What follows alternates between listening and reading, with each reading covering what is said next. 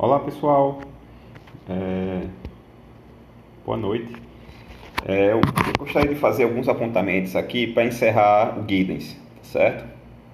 Encerrar o texto do Guidance. Próxima aula a gente fala sobre os textos do Bauman e aí eu marco a avaliação, ok? Vamos lá. É...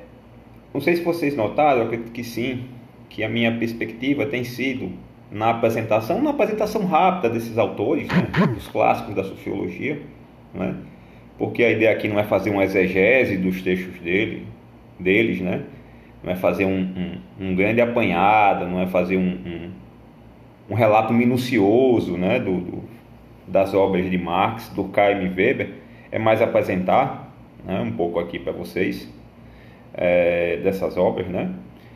Então, assim, não sei se vocês perceberam que eu tenho procurado demonstrar que o importante na sociologia desses autores, que é o que vocês podem levar para a área de vocês, é, é, é praticar um movimento de fusão teórica, né? Porque as disputas entre escolas, elas estão dadas em várias ciências, não apenas na sociologia. Né? E aí alguém se professa mais, no caso da sociologia, mais do Caiminiano, mais marxista ou mais weberiano, não é? E às vezes até extrapola um pouco nessa nessa caracterização, se colocando contra outros autores, não é? Porque não se enquadraria, não se enquadrariam é, na perspectiva exata daquilo que a escola que ele é filiado espera, não é?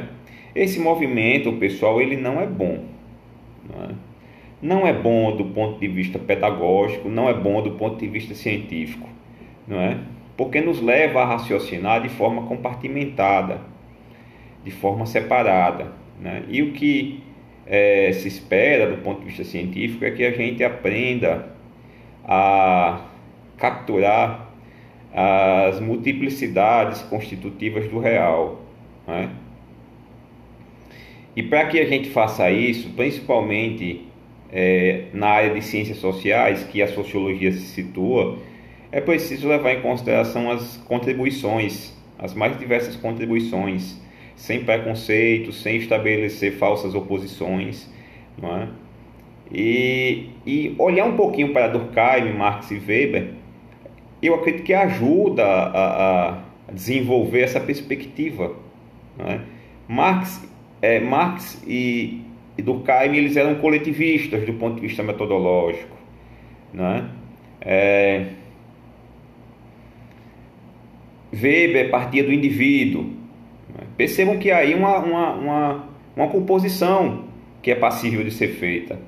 É? Enquanto que Marx tenta explicar a sociedade pelos modos de produção, pelo capitalismo, por exemplo, é?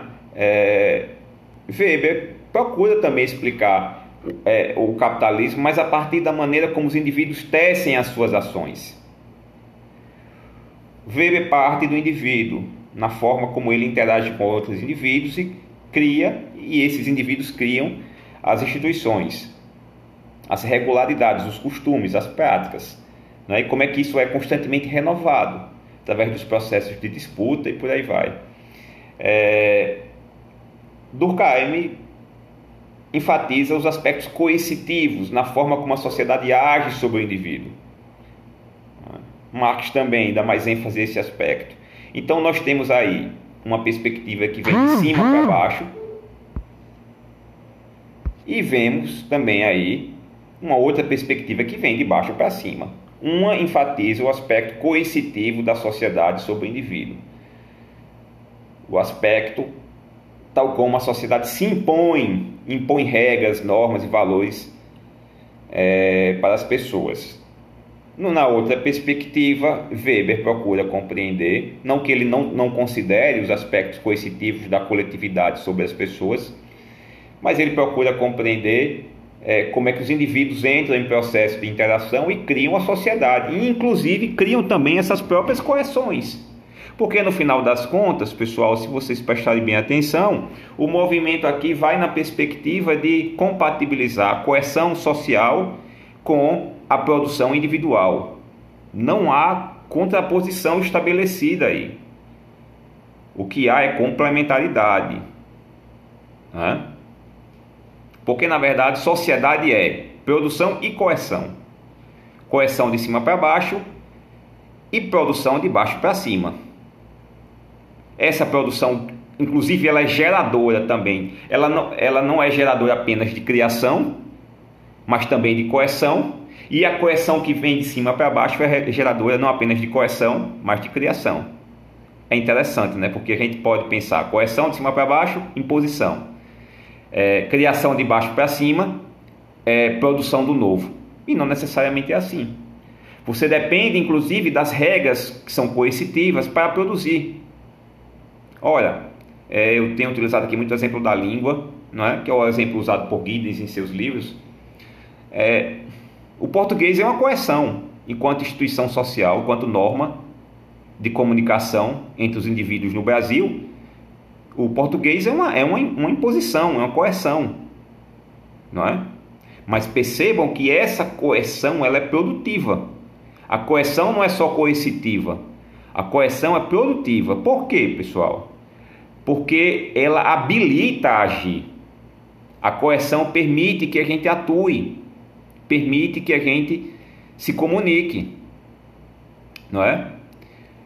Por outra medida, a produção do português ela é coercitiva, porque a gente produz, por exemplo, a gente produz novas mudanças na língua portuguesa e na medida em que essas novas mudanças são incorporadas pela sociedade, ela, essas mudanças é, viram norma e passam a coagir, né? coagir na perspectiva de normatizar os comportamentos. Então, aquilo que a gente produz vira norma e nos coage, e aquilo que nos coage nos permite produzir. Então, não há oposição, pessoal, porque na, no final das contas, o indivíduo ele é produto do meio, ou seja, ele é criado pela sociedade e ele é produtor desse mesmo meio, porque a sociedade depende do indivíduo para existir. Esse indivíduo está, re, está criando, reproduzindo e recriando a sociedade. Essas duas escolas, basicamente falando aqui, elas nos apresentam essa perspectiva, a perspectiva de unificação na forma como a gente pode é, enxergar a multiplicidade é, constitutiva do real. Não? É? Então, quando a gente estuda os clássicos, pessoal, a gente pode levar em consideração esses aspectos. Né? Porque, no final das contas, a própria sociedade, pessoal, ela é coercitiva e habilitadora, vai dizer o Anthony Giddens. Não há aí, é, não há aí é, é uma oposição. A instituição por exemplo, a UFRN. A UFRN é uma instituição, ou seja, ela, ela impõe normas, não é? Para todos nós, claro que de maneira, de, é, de maneira distinta, mas ela impõe para professores, alunos, servidores, não é? outras pessoas que tecem algum tipo de relação com a universidade, eles precisam se encaixar. Mas essas normas possibilitam, os indivíduos entendem as normas e passam a agir e passam a produzir os seus mundos a partir delas, inclusive transformando-as. É? Então, coerção e habilitação, coerção e produção é, são é, é, representam aparentes antinomias que na verdade são é, dois lados de uma mesma moeda. E isso, pessoal, já está presente nas escolas fundadoras da sociologia, né? no coletivismo metodológico do K.M. Marx e no individualismo metodológico de Weber. Outros autores vêm depois, pessoal, e eles dão continuidade a, a essas análises, quer seja pendendo mais para um lado, quer seja pendendo mais para o outro, quer seja mais contemporaneamente tentando fazer uma fusão no sentido de superar essa dissociação, não é? Mas aí um, um processo de, de, de, complemento, não é? em que é, não nos está dada no bom sentido aqui, a possibilidade de escolha. Por quê? Porque se a gente escolhe olhar só a forma como a sociedade age sobre o indivíduo, a gente vai perder de vista a maneira como o indivíduo está, ao ser coagido, está produzindo a sociedade. Se a gente olha só o indivíduo produzindo, a gente perde de vista é, que essa produção ela é situada pelos processos coercitivos da sociedade. Ou seja, nossas análises elas não estarão falsas, elas não serão falsas, mas elas, elas se estabelecerão como é, parcialmente corretas ou como se elas estão parcialmente corretas, elas também estão parcialmente erradas, né? Elas serão incompletas, pessoal, é isso que eu estou querendo transmitir aqui, tá certo? Isso vocês farão é, no serviço social, pessoal, é, na administração, na economia, na história. Né? É, eu acho que a frase lapidar que resume essa, esse cenário é uma frase que foi, foi dita por Marx, foi escrita por Marx, que diz o seguinte: os indivíduos fazem a história. Né? Porque, ainda que majoritariamente a obra de Marx é, seja uma obra estrutural, ou seja, tenta investigar a sociedade a partir das suas estruturas, é, ele também tem obras em que ele enfatiza o aspecto da produção individual. Não é? É ele também tem obras nessa perspectiva, é, em que ele leva em consideração a, a, a, atuação, a reflexividade dos atores, a reconstrução dos atores, dos ambientes tal. Isso, isso está dado na obra de Marx em alguns momentos, não é? Claro que menor proporção, a parte do indivíduo. O Capital, por exemplo, é uma obra em que, não sei se você já tiver a oportunidade de, de olhar alguma coisa nesse sentido, mas o Capital é uma obra fortemente estruturalista. É, tenta é, é, mapear as estruturas constitutivas da sociedade capitalista né? e como essas estruturas formam, formam e e coagem os indivíduos. Não é? E não se trata de um erro, né, pessoal? Se trata de uma perspectiva que estava sendo elaborada ali. Ele queria falar do modo de produção. Né? Ninguém escreve sobre tudo é, de uma vez só. A ciência, acho que vocês já compreenderam isso, a ciência ela tem uma perspectiva cumulativa. Né? É como se os conhecimentos fossem, fossem sendo quantitativamente somados e nessa soma eles são ao mesmo tempo também qualitativamente transformados. Né? É... Então nós temos aí uma, é... uma perspectiva individual e coletiva, mais, mais, mais coletiva. E aí ele fala o seguinte: os indivíduos fazem a história, mas não a, a partir da perspectiva que eles imaginam. Ou seja, eles produzem as suas vidas, mas a partir de um contexto que já está dado eles não escolhem, não é? é? nós não escolhemos a nossa família, a época, histórica, a época histórica que nós viemos ao mundo, as, nós não escolhemos a, a escola, a, a língua que nós vamos falar, isso nós não escolhemos, né? E muitas vezes o pessoal vai dizer o Pierre Bourdieu, ao escolher, a impressão que nós temos na modernidade é que nós estamos escolhendo o tempo inteiro as coisas, depois de uma certa idade, né? É... Mas ao escolher, na verdade, nós somos escolhidos muitas vezes, né? Nossas escolhas são escolhas de classe, é... nossas escolhas são escolhas de gênero, né? Nossas escolhas são escolhas de uma época histórica estabelecida, né? Então, é... vocês se verão diante dessa situação dessa análise é, quando estiverem lá avaliando a empresa, porque é, a produção ela não se restringe à ação individual, ela tem componentes sistêmicos também. A organização sistêmica do ponto de vista formal e informal da empresa vai ser fundamental para a produção andar ou não andar. Né? É, a avaliação do ponto de vista da assistência social não é uma avaliação individual, pois simplesmente. Mesmo quando você olha para o indivíduo, não é? você olha para o contexto no qual ele se encontra inserido. Então, o indivíduo ele está dado é, diante de uma situação em que muitas vezes ele não controla as possibilidades de escolha, as, as questões coercitivas do ponto de vista contextual. Então, eu não estou falando aqui, pessoal, da sociologia de um ponto de vista em que nós exercitamos aqui é, uma mera perspectiva de, de nos debruçarmos sobre teorias do passado, tal. Não, nós estamos falando de análise concreta. Quem trabalha com gente, e hoje praticamente todo mundo trabalha com gente, quem trabalha com gente, né, numa produção, é, numa instituição, dando aula, se verá diante da necessidade de fazer esse tipo de avaliação. Né? Olha, pessoal, eu percebo que os alunos de hoje eles se comportam, se comportam de forma distinta com relação àquilo que eu imaginava como comportamento há 20 anos atrás, quando eu era aluno. Não é? Aí há um comportamento certo ou errado? Não, há um comportamento distinto, com novas situações, novas possibilidades, né? é, com novas perspectivas. E isso a sociologia nos ensina a avaliar. Né? Ela ensina a fazer esse tipo de avaliação.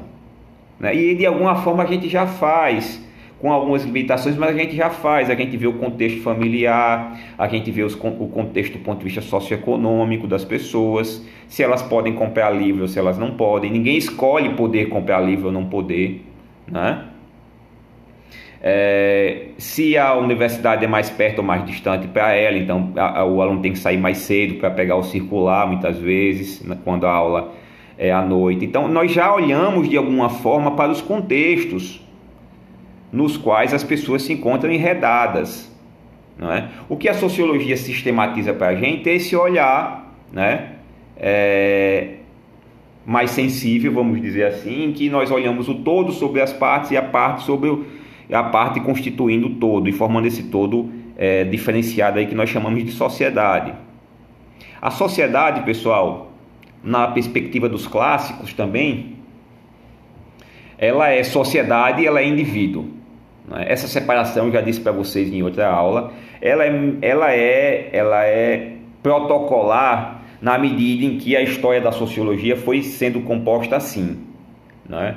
alguns dando ênfase maior à sociedade, outros aos indivíduos. Não é? Porque na prática, pessoal, essa separação é, é meramente metodológica. Na prática, ela sequer existe. Indivíduo é sociedade, sociedade é composta por indivíduos. Além disso, também,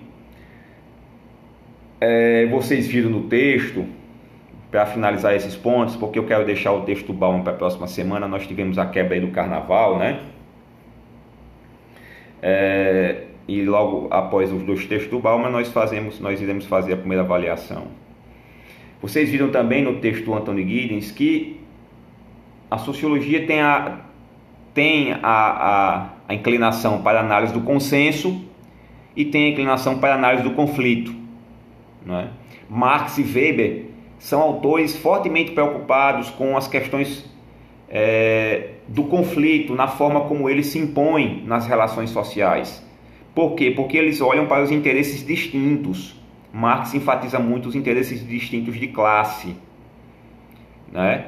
Weber olha muito para a maneira como o indivíduo, ao procurar atingir seus objetivos em interação com outros indivíduos, pode entrar em processo de rota de colisão do ponto de vista dos seus interesses com os interesses da outra pessoa.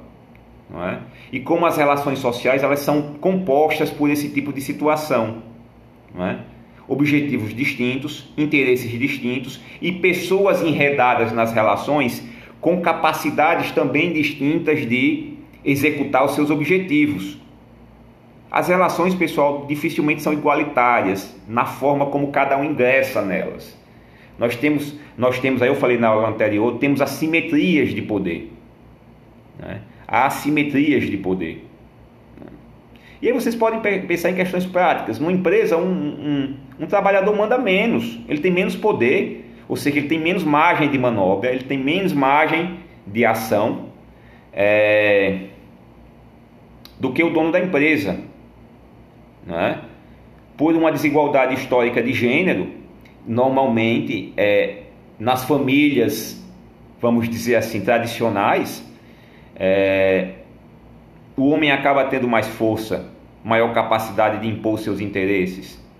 Então Weber, tanto Weber como Marx estão o tempo inteiro preocupados em mostrar que as relações sociais, mesmo quando elas se configuram como aparentemente tranquilas, elas se encontram enredadas é, e atravessadas por interesses distintos e interesses conflitivos muitas vezes, em que as pessoas encontram em condições desiguais de execução dos seus interesses. É, que pessoas estão em condições desiguais, é, o que leva um a mandar e a outro a obedecer. Né? Porque o próprio estatuto da relação, por exemplo, na interação entre empresário e funcionário, o próprio estatuto que rege essa relação, o estatuto social da relação, né, não jurídico, eu estou falando jurídico também, mas eu estou falando também do elemento informal, da própria relação. O empregado se reconhece como empregado, o empregador se reconhece como empregador.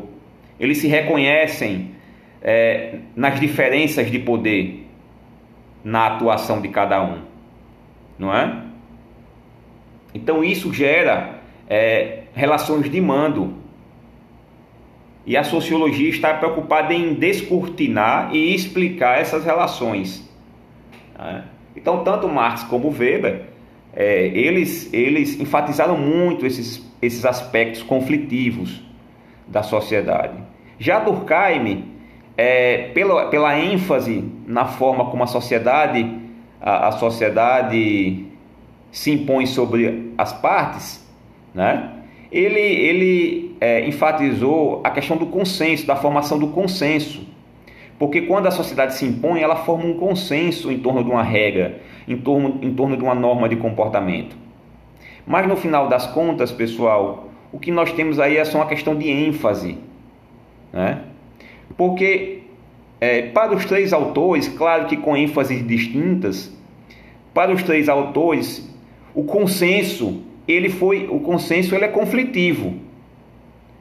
Mesmo quando a gente chega a uma situação de consenso, a gente chega a uma situação de consenso em que há desigualdade de poder, né? E muitas vezes se estabelece relações de dominação.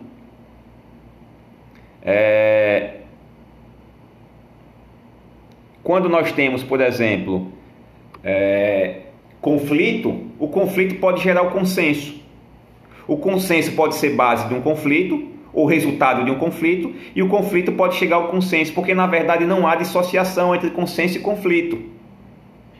Não é?